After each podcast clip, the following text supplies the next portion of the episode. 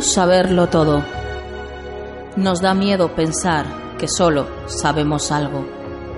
Pero lo que nos aterra es la certeza de que en realidad no sabemos nada.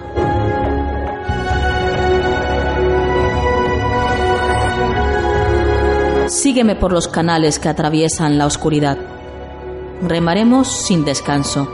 Iluminaremos juntos los caminos de la noche, abriéndonos paso por el canal del misterio.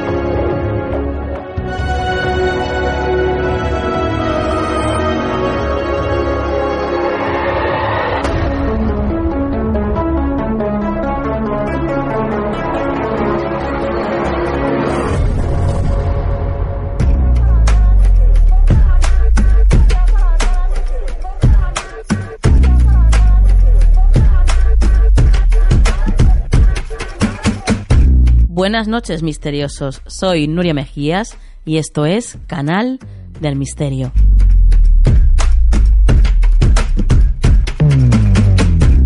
Bueno, pues como las flores estamos aquí dispuestos a renacer como cada semana junto a vosotros, a disfrutar de lo mejor del misterio y dispuestos a dar lo mejor de nosotros.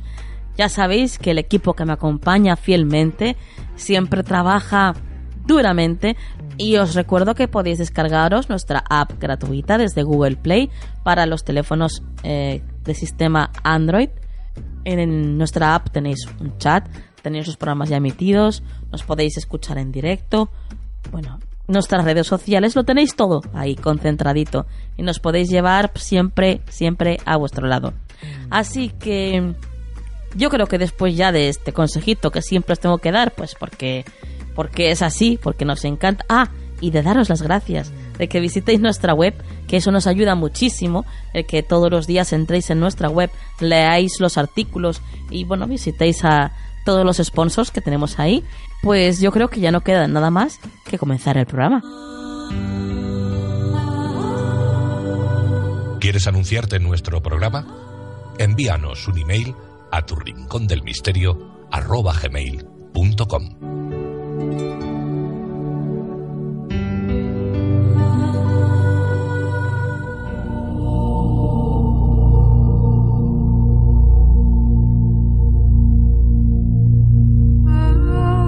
Cajón de Nuria en Canal del Misterio.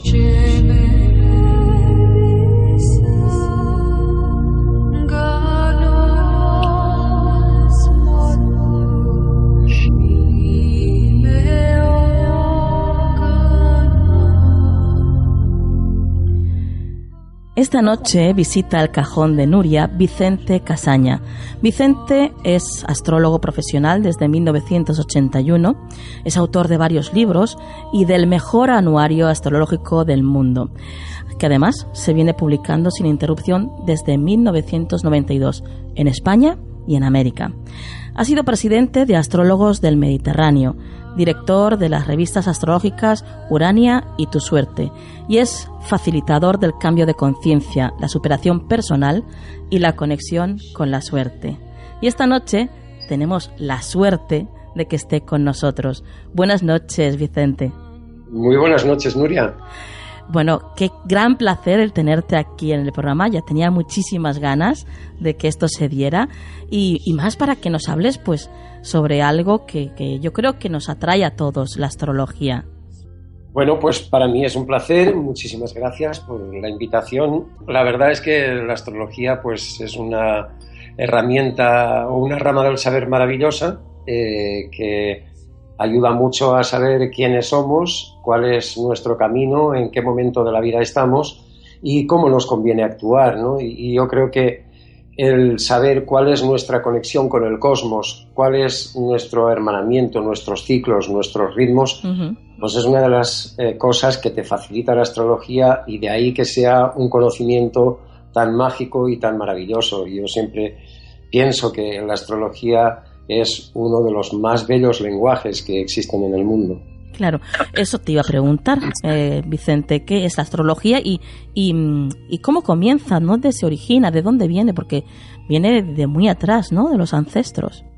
Bueno, la verdad es que sus orígenes se pierden en la noche de los tiempos, no podríamos saber desde cuándo, aunque se empieza a sistematizar en torno al 3000 a.C. en las tierras de Mesopotamia, entre el Tigris y el Éufrates, lo que hoy día es Irak, y ahí es cuando empieza a sistematizarse este saber que luego ya pasa eh, sobre todo por manos de, griegos, romanos, egipcios y árabes, ¿no? que son los que aportan grandes avances, quizá en especial los griegos y, los árabes.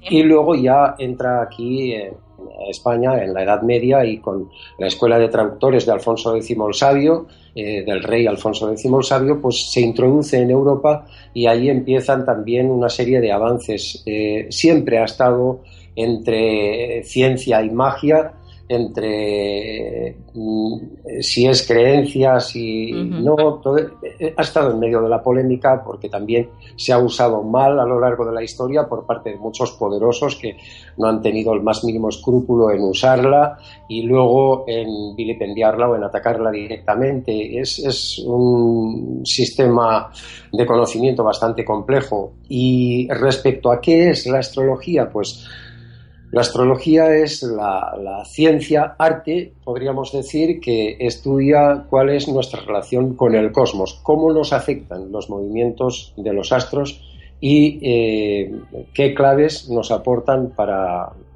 dar lo mejor de nosotros mismos. Eh, porque la astrología sirve tanto como método de, de, adivinación como para incluso de introspección, ¿no? Como para conocerse a uno mismo mucho más. Así es, la, astrología eh, en principio lo que hace, aplicado al ser humano, aplicado al individuo, es una carta astral natal. ¿no? ¿Y qué es esto? Bueno, pues la carta astral natal eh, refleja cómo estaban los planetas en el momento y lugar para el que hemos nacido y eso marca una serie de tendencias. El momento en el que naces, las posiciones del cosmos te determinan de una manera muy clara en temperamento y en destino, aunque los astrólogos no podemos verlo absolutamente todo, sino fragmentos. Pero nacemos eh, determinados de alguna manera. Eh, es como una semilla.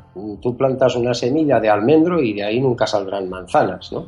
Pues esa semilla está marcada por el momento en el que nacemos y las posiciones de los astros es lo que refleja la carta astral natal y viene a determinar cuál es ese temperamento y cuáles son nuestras tendencias. Ahora bien, a lo largo de la vida eh, los planetas se están moviendo constantemente y conforme se van moviendo van tocando o activando diversos puntos de la carta astral. Y esos momentos en que activan esos puntos de la carta astral nos van sucediendo acontecimientos o vamos viviendo experiencias que es lo que marca nuestro devenir. Y la astrología desde ese punto de vista no solamente sirve para para pronosticar o para prevenir, sino incluso para mirar atrás y para sanar el pasado, porque el mm. sanado se puede mm, el pasado se puede sanar igual que el presente y se puede planificar el futuro. Y desde ese punto de vista, la astrología lo que te dice es en qué momento te hallas, eh, cuáles, eh, cuáles son los tiempos que van a durar determinadas situaciones y cómo te conviene actuar. Vaya, qué interesante. Eh, vamos a pasar a los aspectos ya más prácticos, Vicente. Eh, todos hemos escuchado, bueno, pues el signo solar y, después el ascendente. Pero, ¿qué es realmente esto? ¿Qué, qué diferencia hay entre el signo solar y el ascendente? Mira, en realidad una carta astral tiene, pues están todos los planetas allí de nuestro sistema solar, están los 12 signos eh, del zodíaco, hay 12 casas astrológicas también y están los aspectos entre los planetas que son las distancias angulares entre ellos, las, distancias que vemos desde la Tierra entre ellos. Y mm, de, lo que es el conjunto de la carta astral, que siempre hay que verlo como algo holista, algo global y no solamente un signo del zodiaco o un punto determinado, y ahí radica la, la complejidad de la interpretación de la astrología. Desde ese punto de vista hay tres puntos que son como un trípode sobre los que pivota toda la carta astral y que son la clave de todo, que son el signo solar, el ascendente, que es el signo que asciende por, el horizonte este en el momento de nacer, y el signo lunar también. Esos tres puntos son como el trípode, como te digo, que son igualmente importantes los tres. Hay gente que se empeña en saber qué es más importante, si su signo solar, si su ascendente, si su luna, si no sé qué. No, los tres son importantes. Lo que pasa es que cada uno de ellos actúa a un nivel distinto o en distintos ámbitos.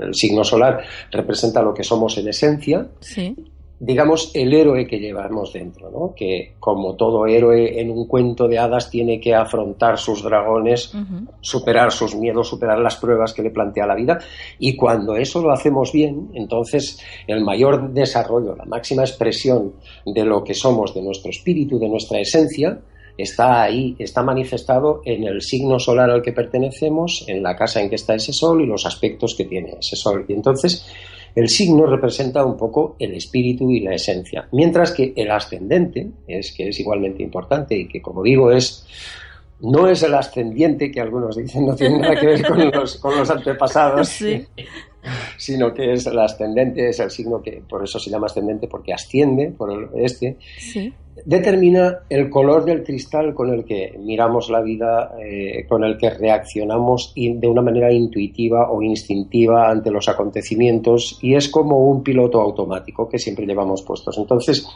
es el camino por el que vamos a realizarnos. Es, eh, eh, nos realizamos en nuestro signo solar, pero para realizarnos elegimos preferentemente o intuitivamente un camino que es el ascendente. El ascendente además determina mucho las características físicas, el condicionamiento psicológico, la manera de mostrarnos a los demás, eh, determina mucho la personalidad. Y finalmente la luna, en cambio, la luna eh, es respecto al sol, pues es como eh, la dualidad del consciente inconsciente del día y la noche, del hombre y la mujer, o la, masculino y lo femenino, digamos. ¿no?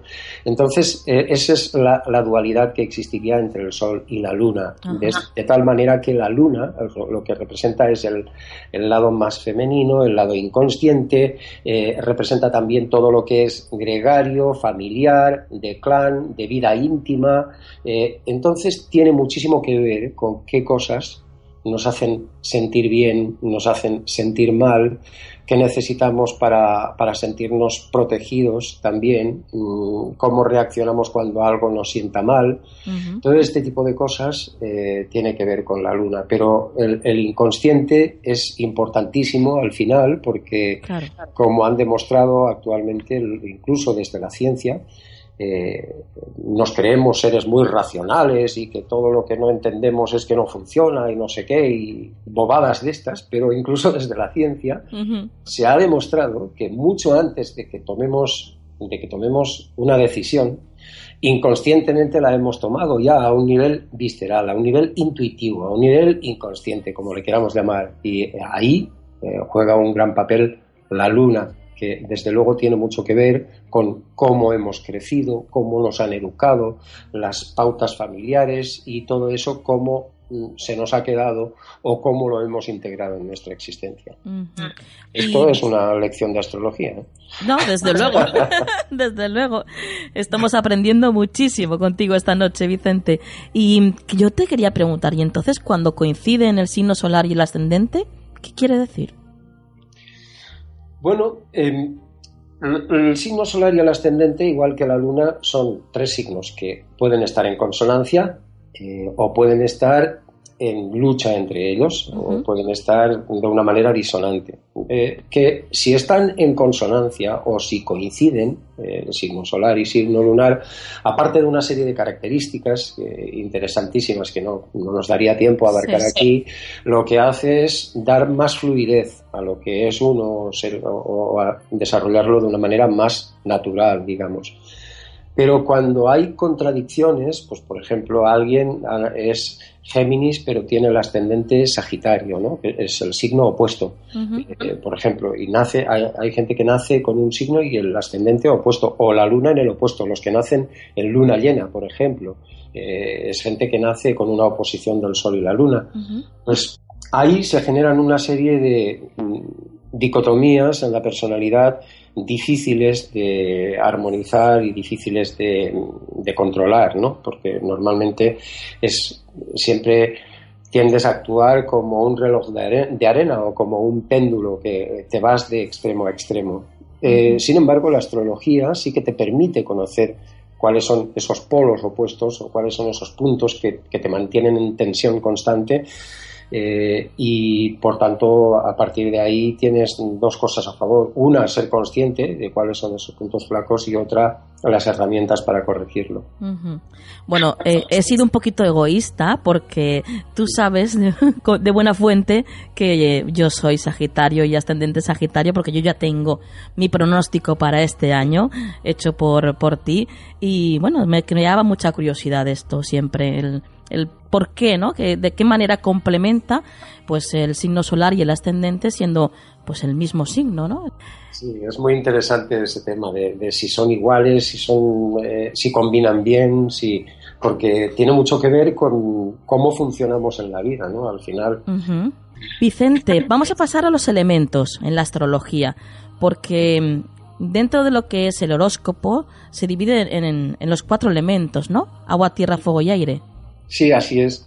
Bueno, la, astrología o, dentro del ámbito astrológico hay numerosas clasificaciones, muchísimas, ¿no? Eh, eh, sobre todo a medida que te vas metiendo, porque es una rama del saber inabarcable, que siempre estás aprendiendo cosas y los intríngulis son enormes al margen de que ha condicionado toda la historia de la humanidad o ha marcado el devenir de la historia ¿no? de una manera muy clara con cómo ha influido en la arquitectura, en la política, etcétera, etcétera. Pero al, margen de eso, la astrología tiene, eh, los signos del zodiaco se dividen en, elementos eh, que son el, fuego, la tierra, el aire y el agua, efectivamente, y cada uno de esos elementos marca una serie de características eh, psicológicas y físicas incluso, ¿no? y, de manera que por ejemplo, los signos de fuego pues son Aries, Leo, Sagitario, los de tierra, Tauro, Virgo, Capricornio, los de aire, Géminis, Libra, Acuario, los de agua, Cáncer, Escorpio, Piscis. Vale, están agrupados ahí, pero en principio el que pertenezcas a un signo de fuego o a un signo de agua o lo que sea es una parte nada más, porque lo que hay que ver en realidad para, para saber qué elemento predomina en tu carta astral es ver el conjunto de la carta astral, porque a lo mejor tienes, eh, perteneces a un signo de fuego, pero resulta que tienes muchísimos planetas en signos de agua, ¿no? en cáncer, escorpio, piscis, por ejemplo. ¿no? y en, ese caso puede llegar a predominar la componente agua. Lo que sí está claro es que más o menos con una breve pincelada podríamos decir que los signos de fuego, que son Aries, Leo, Sagitario, pues son más entusiastas, eh, más, tienen más fe en el futuro, más fe en ellos mismos, eh, tienen más confianza de alguna manera. Eh, mayor seguridad, mayor necesidad de ser queridos o admirados por lo que son simplemente. Eh, tienen mayor entusiasmo ante la vida, mayor fuerza personal o mayor capacidad de decisión, son más lanzados. Los signos de tierra, que son Tauro, Virgo, Capricornio, son más pragmáticos, sensatos, serenos, reposados, más reflexivos antes de, tomar decisiones, eh, quieren asegurarse de cada uno de los pasos que dan.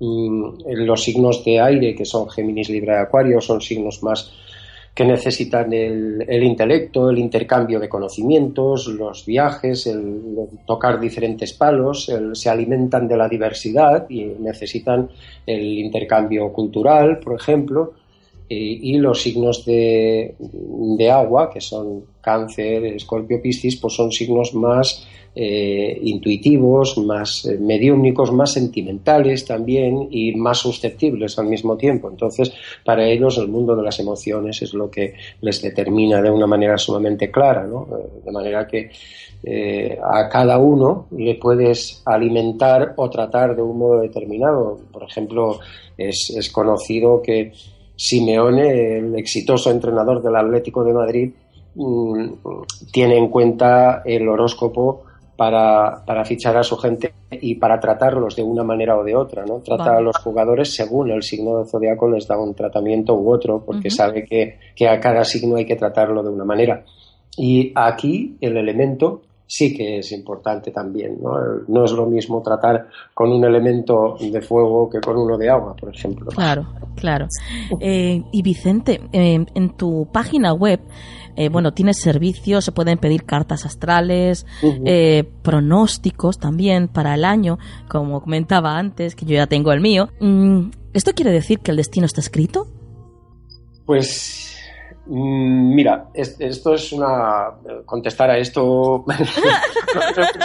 ¿no? Pero que, porque las más grandes mentes de todos los tiempos, o muchas de ellas, han intentado ocuparse de esta cuestión y, lógicamente, nadie ha llegado a una conclusión definitiva o demostrable. Entonces, eh, yo no voy a pretender ser más que ellos.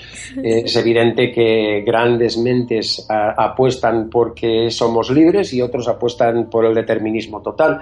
Y mm, lo que sí está claro es que desde el punto de vista astrológico, de la experiencia astrológica de, varias décadas, personalmente, si me preguntas la opinión, es que sí, que el destino en gran medida está escrito. Lo que pasa es que no sabemos leerlo del todo, pero está claro que nacemos con unas determinantes y unas condicionantes muy fuertes a nivel genético, eh, con una predisposición eh, fortísima a muchas cosas. Está claro que la mayor parte de las cosas que nos pasan en la vida no las controlamos nosotros. No elegimos ser altos, ser ricos, ser pobres. No elegimos nada de todo eso.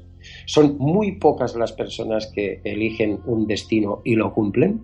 Eh, esta es una gran realidad. Incluso las relaciones de pareja la mayor parte de veces llegan de manera fortuita. No habíamos pensado encontrar a esta persona en este sitio y exactamente esta persona. Entonces, si te paras a pensar, verdaderamente la vida está mucho más determinada de lo que imaginamos. Y la práctica astrológica de varias décadas así me lleva a pensarlo y a estar convencido de ello. No obstante, como tampoco se puede demostrar, porque la astrología, como cualquier rama del saber, tiene sus eh, limitaciones, grandes limitaciones también, pues yo creo que lo interesante es eh, mm, aprovechar la astrología como una herramienta. Todo lo que nos puede decir, todo lo que nos puede enseñar, lo que nos puede aportar, vale, pero aparte de eso, con esto, ¿qué hago yo? ¿no? Que es la pregunta que yo siempre me hago y que invito a hacerse a mis clientes, alumnos, etcétera. O sea, para mí mm, más importante que qué me hace este planeta, que sé lo que me va a hacer y cuánto tiempo va a estar ahí acompañándome para bien o para mal y en qué ámbitos me va a dar eh, caña o me va a favorecer, es qué puedo hacer yo ante este planeta o qué me exige, porque en realidad la auténtica astrología te enseña que los planetas son maestros. Cada planeta representa un tipo de prueba a superar o un tipo de maestro que viene a explicarte algo que falla en tu vida y te da claves o pistas para superarlo. Pero mm, eh, al final el trabajo lo tiene que hacer uno personalmente, ¿no? Sí. Claro. Y bueno, ya ya casi casi para terminar, Vicente, yo sé que tú tienes un anuario, como he dicho antes, que es maravilloso y además que desde aquí recomiendo a todos los oyentes que deben de tenerlo porque, bueno, pues es una guía muy práctica para, para ver qué es lo que nos depara, ¿no? Durante todo el año. Gracias. Pero, mm, eh, a ver, mojate un poquito. Dinos cuáles son los signos más favorables para este año. Bueno, ahora es que está en, una situación contradictoria porque, por ejemplo, los signos más favorables normalmente los determina el paso de Júpiter. Júpiter ahora está pasando por Virgo y desde ahí favorece mucho a Virgo, a Tauro y a Capricornio, que son los tres signos de tierra. Y sin embargo, Virgo pertenece a, los cuatro signos que son eh, Géminis, Virgo, Sagitario y Piscis, que son los que están atravesando situaciones de mayor compromiso también a lo largo de este, de este año 2016 y por lo tanto Virgo está en un doble combo, ¿no? los buenos y en el de los menos buenos. Y en este sentido, eh, bueno, pues yo diría que de los que lo tienen mejor en, líneas generales para este año 2016 son los signos de, de Tierra, Tauro, Virgo y Capricornio y muy en especial Tauro, porque Capricornio también está en un, en un, doble combo en el que hace mucho tiempo que Plutón está pasando por ahí y Urano y están en una larga etapa de transformaciones en todos los ámbitos muy grandes. Yo conozco a algún Capricornio que otro que la verdad es que sí, está pasando unos dos añitos ya muy intensos, ¿eh? con unos conflictos internos también muy grandes, la verdad.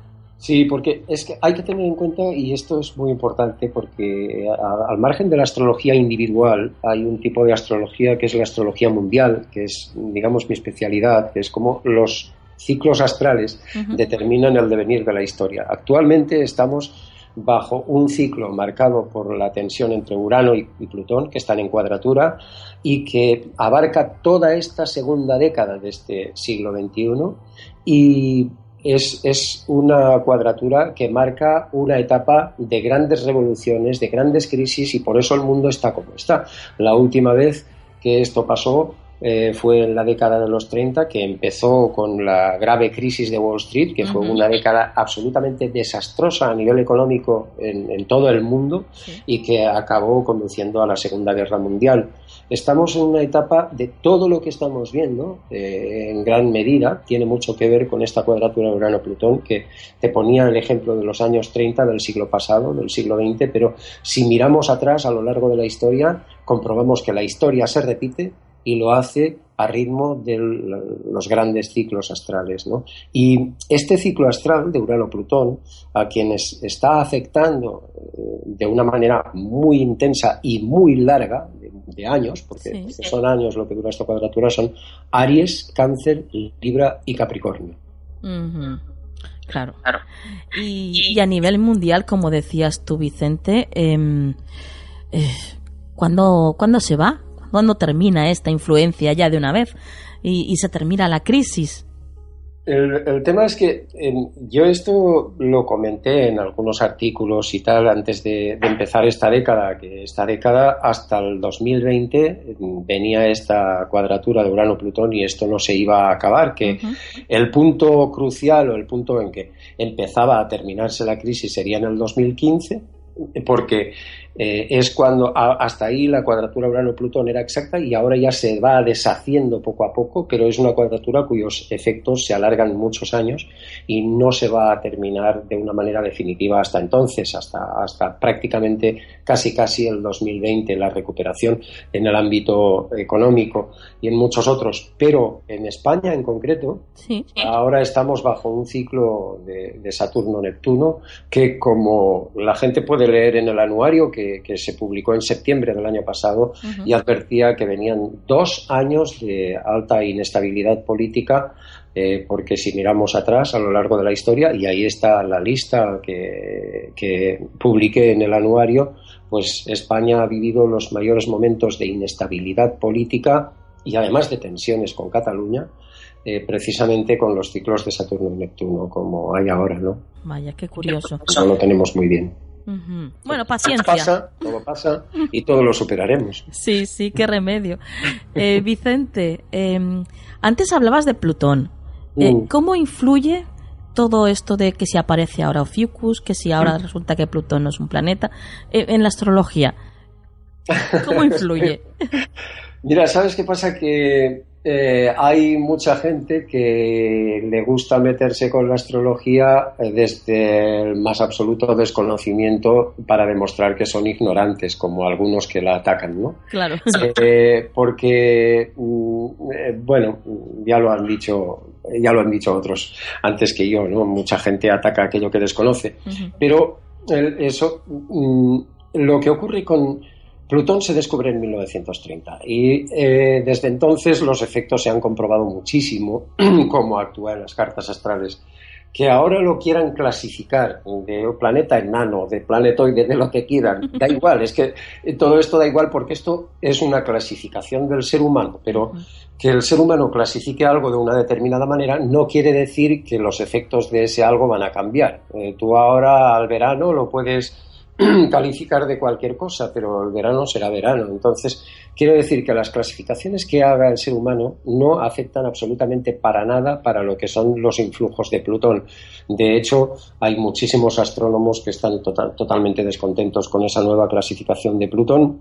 Plutón sigue estando ahí, el ciclo sigue siendo el mismo, la inclinación de la órbita sigue siendo la misma, los pasos por los signos sigue siendo lo mismo, o sea que esa clasificación no tiene el más, la más mínima validez. ¿Vale? Más que para eso, en plan estadístico lo clasifican como ellos quieran.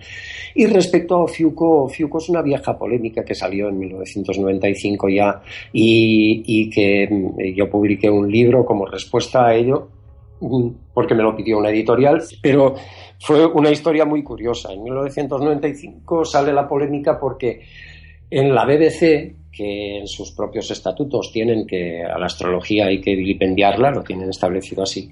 Ah, pues en, la BBC habían hecho una serie de astronomía. Una tal Jacqueline Newton era la, la astrónoma que hizo esto y habían fracasado estrepitosamente después de gastarse un gran dineral. Nadie quería esa serie. Entonces se inventaron el meterse con la astrología y consiguieron así publicidad gratuita para todo el mundo. Todos los periódicos de todo el mundo hablaron del nuevo signo del zodiaco porque la astrología evidentemente es algo sumamente popular y que, llega a todos los rincones, ¿no? Claro. Entonces ese fue el motivo de lanzar el ataque de Ofiuco. Pero vamos a ver, Ofiuco es una constelación que está, figura en los mapas celestes más antiguos que se conocen, ¿no?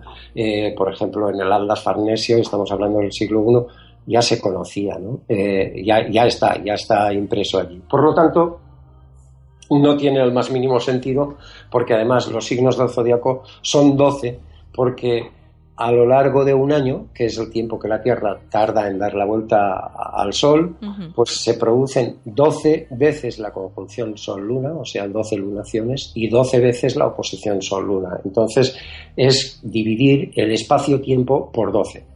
Bueno, perfecto, aclaradísimo. Eh, Vicente, no te voy a quitar más tiempo porque sé que además tienes que salir de viaje y todo.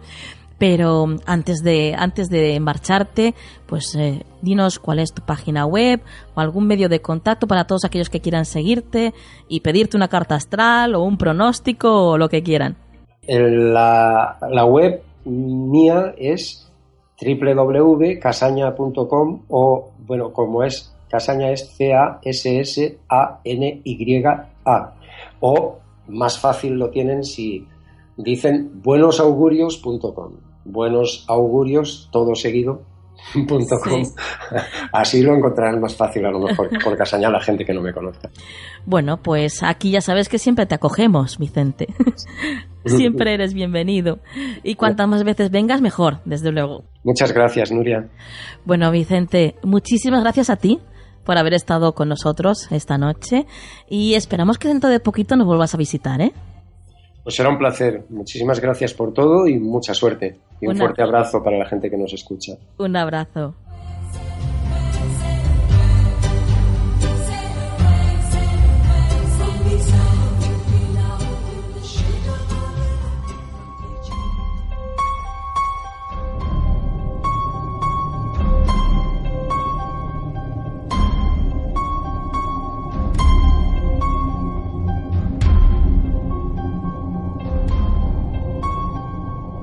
Lugares insólitos en Canal del Misterio.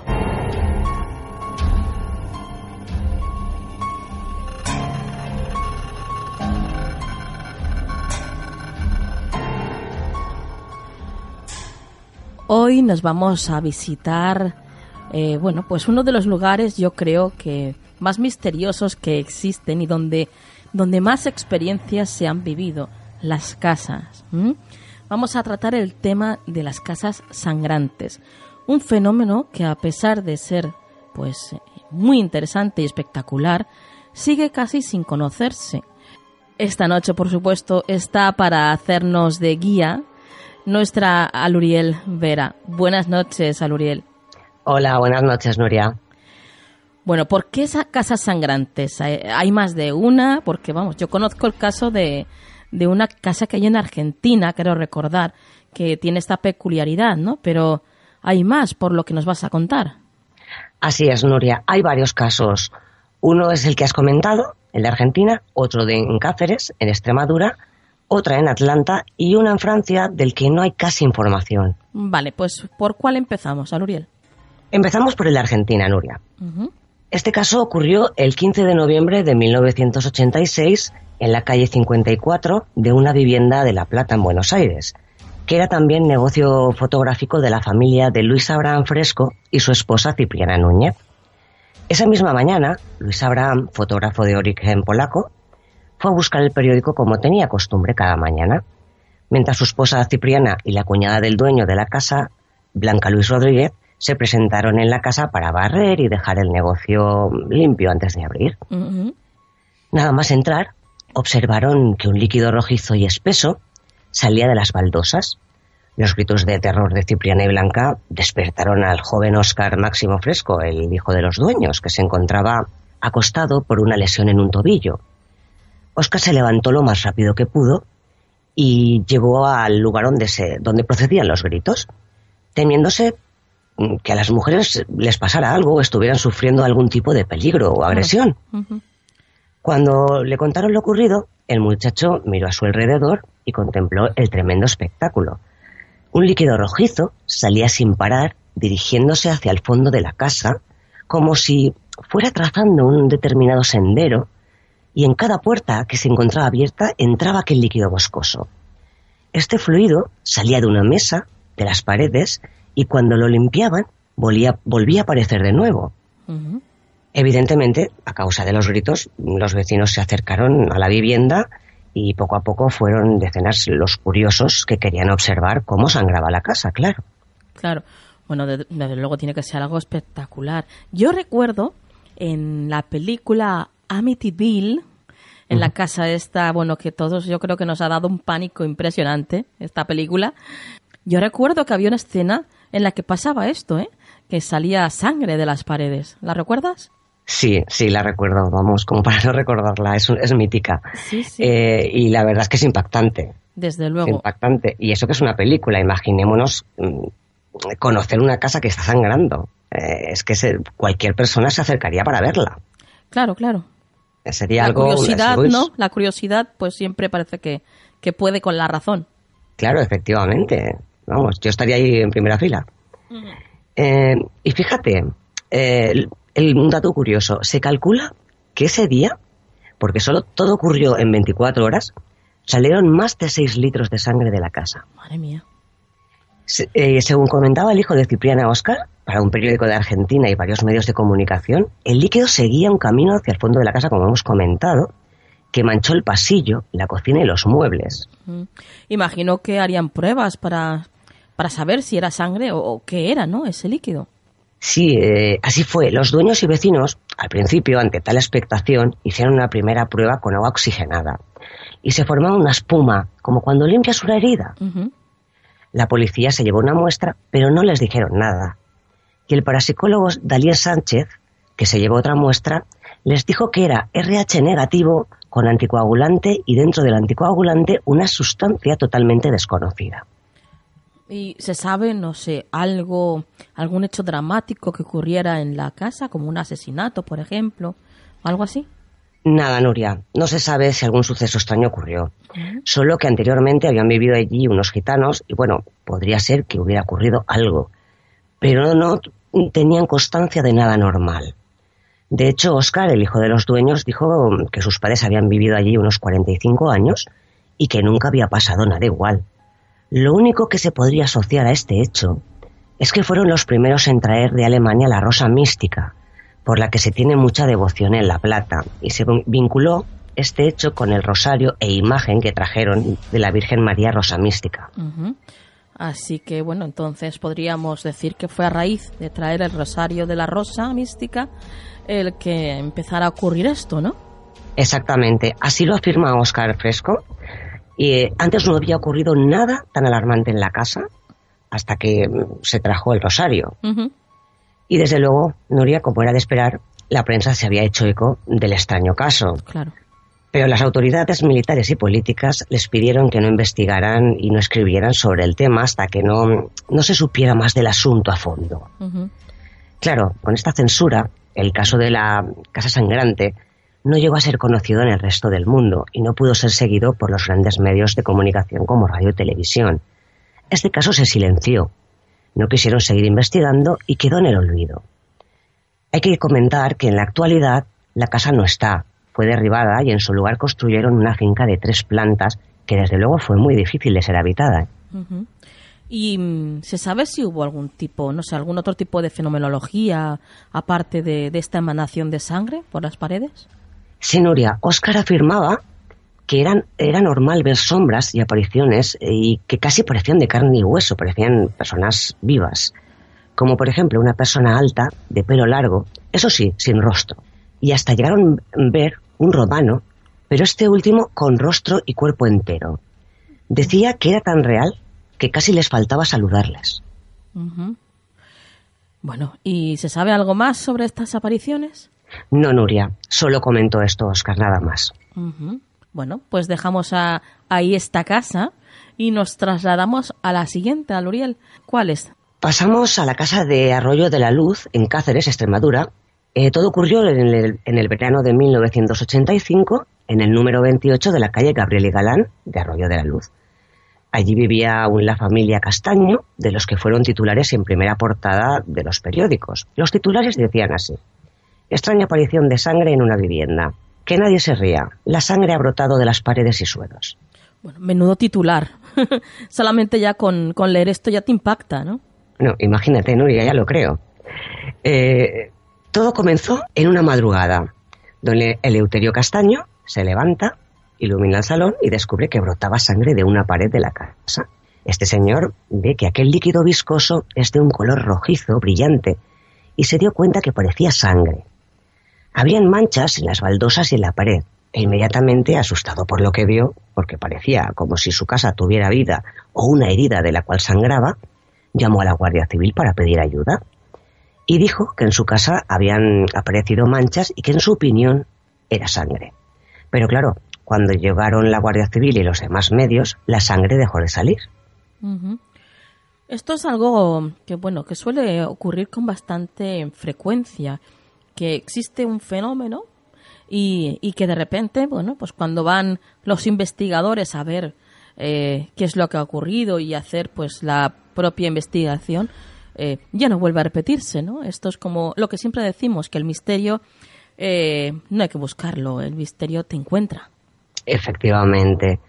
Y eh, casi nunca, mm, como tú has comentado, casi nunca ven el fenómeno en todo su esplendor. Y solamente eh, cuando llegaron las autoridades con respecto a la casa, solamente quedaba el tétrico espectáculo de, de, una habitación impregnada de sangre, Nuria. Las autoridades quedaron asombradas mm, cuando al llegar se dieron cuenta de que nadie había exagerado. Las paredes estaban manchadas de sangre y en el suelo había un charco. El alcalde, asustado de ver aquella escena tan enfermiza, llamó urgentemente a Eloy García, médico de la ciudad, y toda la familia estaba nerviosa y paralizada por haber visto la sangre brotar a borbotones desde sus paredes y estancarse en el suelo de la vivienda. Incluso habían miembros de la familia que estaban en estado de shock y el médico tuvo que asistir a la mujer del dueño que estaba muy nerviosa. Bueno, no es para menos, ¿no? Después de ver eso. la verdad es que es para darle un vuelco al corazón, levantarse y ver tu sangre llena de... O sea, perdón, levantarte y ver tu casa llena de sangre, vamos. Claro. Eh, ¿Se analizó también esta sangre para saber si era humana? Las autoridades del Estado recogieron muestras, e imagino que fueron analizadas, pero nunca se dio a conocer los resultados de si era o no sangre humana, ¿no? Bueno, eh, como siempre, ¿no? Parece que estas cosas enseguida se, se callan, se intentan silenciar. Efectivamente, pero este, en este caso mm, tenemos más información, Nuria. Ah, ¿y qué ocurrió luego? Eh, una noticia, bueno, esta noticia corrió eh, de boca en boca y los curiosos se acercaban a la casa para comprobar si era verdad lo que decían los vecinos y efectivamente ya estaba la sangre o supuesta sangre en las paredes y suelos de la casa. Em, hay quien dice que la sangre venía de un matadero de cerdos que estaba cerca y la sangre podía haberse filtrado por las tuberías. Si fuera así, este caso quedaría zanjado.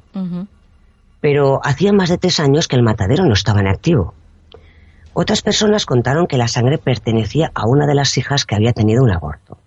Y claro, no faltan los que afirman que los seres del más allá intentaban comunicarse con los propietarios de la casa. Como vemos, hay muchas opiniones, pero en realidad no se sabía nada de dónde venía esta sangre.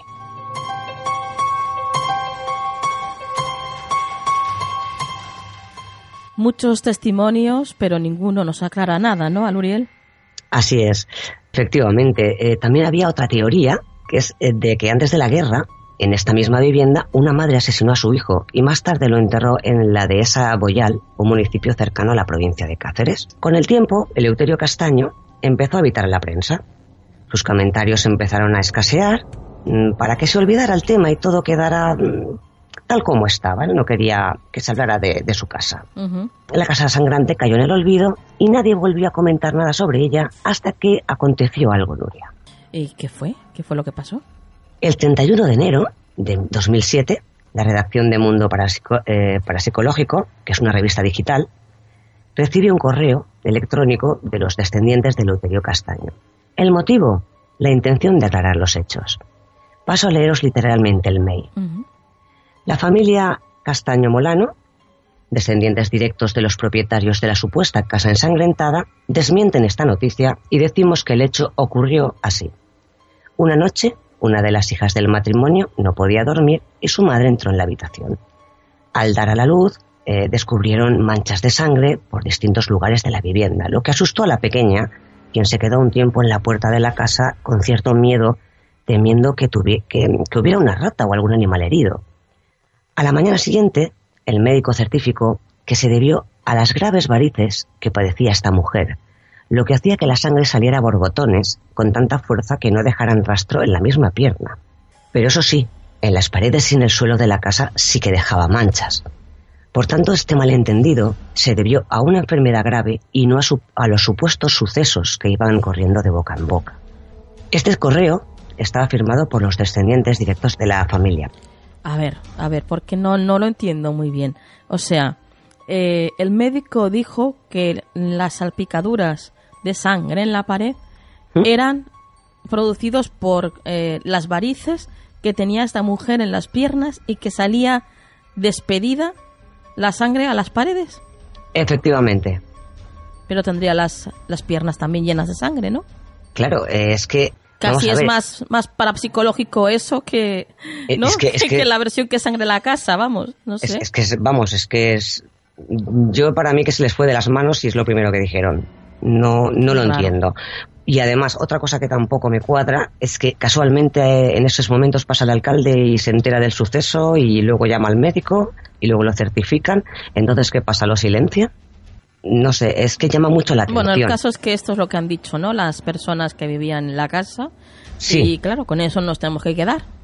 Efectivamente, lo desmintieron, dijeron que era una enfermedad, pero es que mm, yo me quedo como tú. O sea, no lo entiendo el mail porque hay, hay, muchas incógnitas. Bueno, pues pasamos a la última casa, Luriel, eh, porque nos has comentado que hay tres, ¿no? Sí. Bueno, pues vamos eh, a entrar en la última. Vale, vamos a la de Atlanta, en Georgia, en Estados Unidos. Este caso ocurrió en 1987. La pareja Winston vivía 22 años en una casa de ladrillos rojo de cara vista, de tres habitaciones, en un barrio tranquilo. Una noche, la señora Winston decide darse una ducha, entra al baño y se encuentra con una escena aterradora. Del suelo salía un líquido rojo que ella identificó como sangre. La señora Winston llamó inmediatamente a su marido para mostrarle lo que ocurría en el baño, pero cuando salieron pudieron ver con gran horror cómo la escena se repetía en toda la casa. Todas las paredes y el piso se encontraban llenas de sangre. El señor Winston decidió llamar a la policía, ya era pasada la medianoche, y se presentó el detective Steve Cartonite, y el señor Winston decide, eh, mm, dijo a la policía que su casa estaba llena de sangre, pero que ni él ni su esposa estaban heridos Igualmente contó que esa noche se había acostado aproximadamente sobre las nueve y media y que no habían escuchado ruidos extraños que pudieran indicar la presencia de algún intruso o ladrón. Según el escritor Berfield, el detective Cartonite afirmó que era verdad. La casa de los Winston presentaba una gran cantidad de sangre en sus paredes y en el suelo, aunque al revisar la propiedad no habían encontrado la causa ni cadáver ni animal, ni animal herido. Al enterarse de lo que estaba pasando, los alrededores de la casa se llenaron de visitantes y curiosos que iban solo para ver las paredes de ladrillo manchados de sangre. En vista de tal espectáculo, los agentes declararon la zona escena de un crimen para que los curiosos no se acercaran. El teniente Walker averiguó un dato curioso. Este matrimonio tenía problemas familiares y que podría ser un engaño del señor Winston para llamar la atención de sus hijos. Este señor tenía problemas de riñón y le estaban haciendo sesiones de diálisis, por lo que pudo quizá haber hecho todo esto para que los hijos se, se pusieran en contacto con ellos. Por otra parte, una de las hijas del matrimonio trabajaba también en un hospital y, es decir, tenía acceso a bolsas de sangre. Bueno, parece que por lo menos en este caso eh, mm, parece que hay algo, hay intencional, intencionalidad, ¿no? Por su parte. Claro, eh, al menos hay, hay, una hipótesis también de, algo que nos podemos mm, coger o agarrar, ¿no? Eh, pero los investigadores decidieron, Nuria, que, que, aún así, sin presencia de cuerpo ni nada, eh, aunque no lo tenían todo muy claro, someter el líquido mm, a exámenes científicos para investigar su naturaleza, aún sabiendo este dato. Eh, Cartonite, detective de homicidios de Atlanta, declaró que la policía había encontrado grandes cantidades de sangre eh, que no sabían de quién era, pero, pero siguieron el caso para analizarlo. Vale, eh, cuando dices que no sabían de quién era, te estás refiriendo a que sí que sabían que era sangre humana. Sí. Mm, a ver, el laboratorio de criminología del estado de Georgia confirmó al día siguiente que era sangre humana. Ajá pero que no pertenecía a ninguno de los dos tipos sanguíneos de los dueños, que es ya un dato curioso. Sí. Nos queda mm, posiblemente el, el, tipo sanguíneo de la hija. Claro. Carl Jackson, portavoz del Departamento de Policía de Atlanta, declaró que se sentían muy decepcionados por no tener respuesta a este caso. Y a día de hoy, Nuria, el origen de, de la sangre que emanaba de las paredes y el suelo de la casa de la familia Winston sigue siendo uno de los grandes misterios de la, de la policía de Atlanta, porque nunca supieron explicar el origen de los sucesos ocurridos en esta casa del matrimonio William y Minnie Winston. Bueno, casos insólitos y sin respuesta, desde luego. Bueno, al menos conocemos uno, pero los otros dos casos mm, ni se sabe nada si es un fraude o de dónde proviene esa sangre y por qué apareció.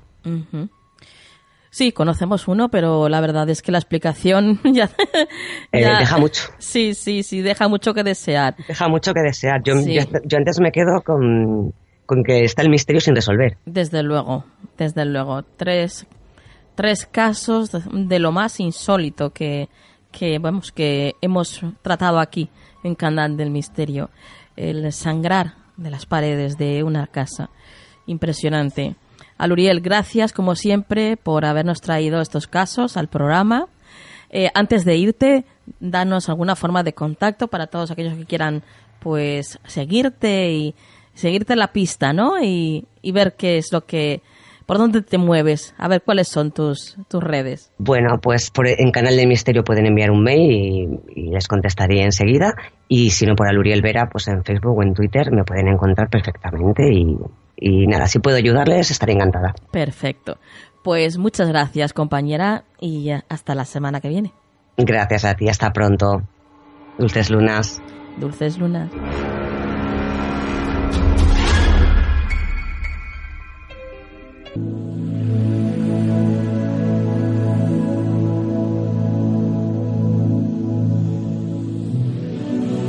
El consejo de la semana en Canal del Misterio.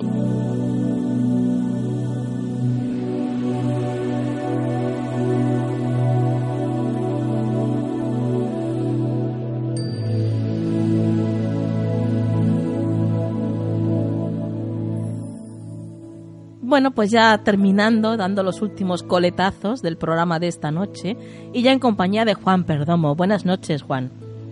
Muy buenas noches, Nuria. Buenas noches, amigos. Tengo que pedir disculpas porque esta noche tengo la voz un poco así como arrastradita.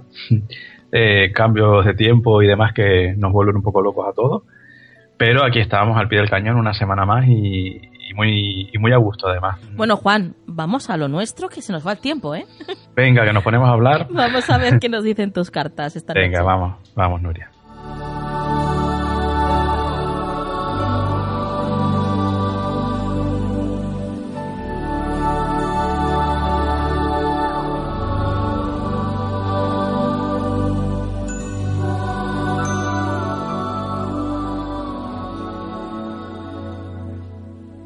Vale, Nuria, amigos, esta semana un arcano menor del palo de copas, el 6 de copas concretamente. Sí.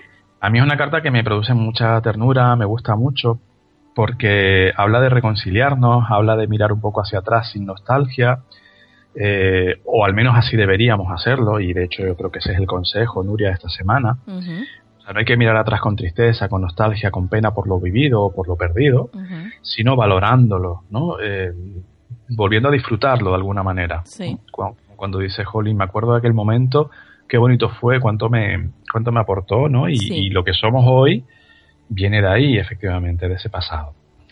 Entonces yo diría, el consejo de esta semana, Nuria, amigos, ese seis de copas nos lleva, nos lleva a reencontrarnos con amigos, nos lleva a retomar cosas también, nos lleva a retomar historias que pudiéramos tener eh, a medias, quizás para ponerles un punto y final y seguir el camino. Pero es necesario retomar eso. Podemos tener a medias muchísimas cosas, relaciones personales, estudios, deudas. Podemos tener cosas ahí que estén atascándonos en el camino.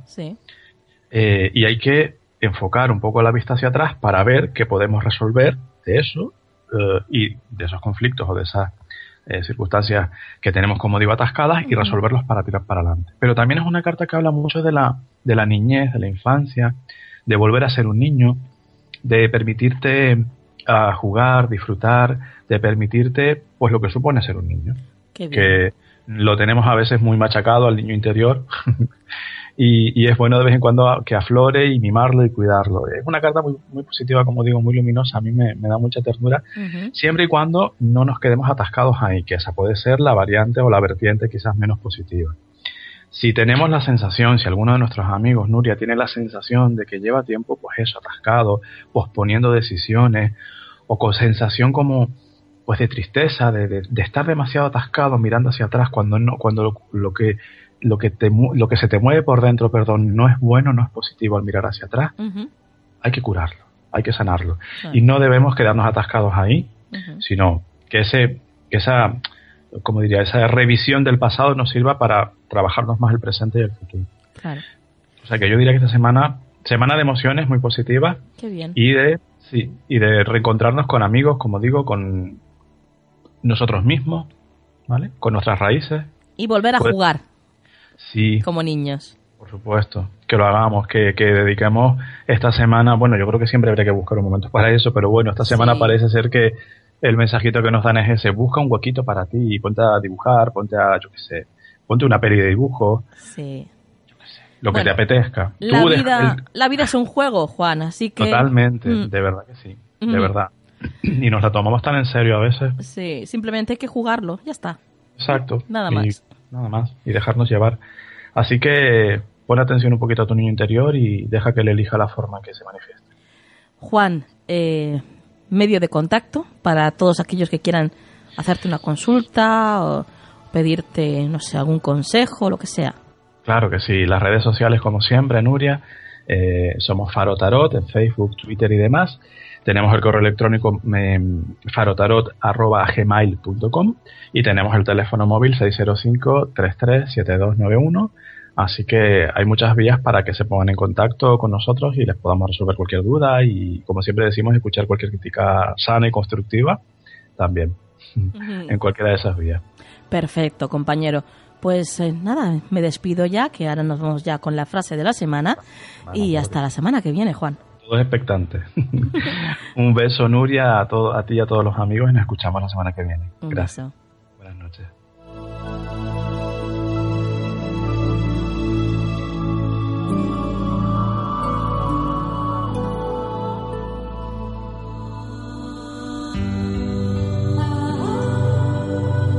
¿Quieres anunciarte en nuestro programa? Envíanos un email a tu rincón del misterio arroba gmail.com.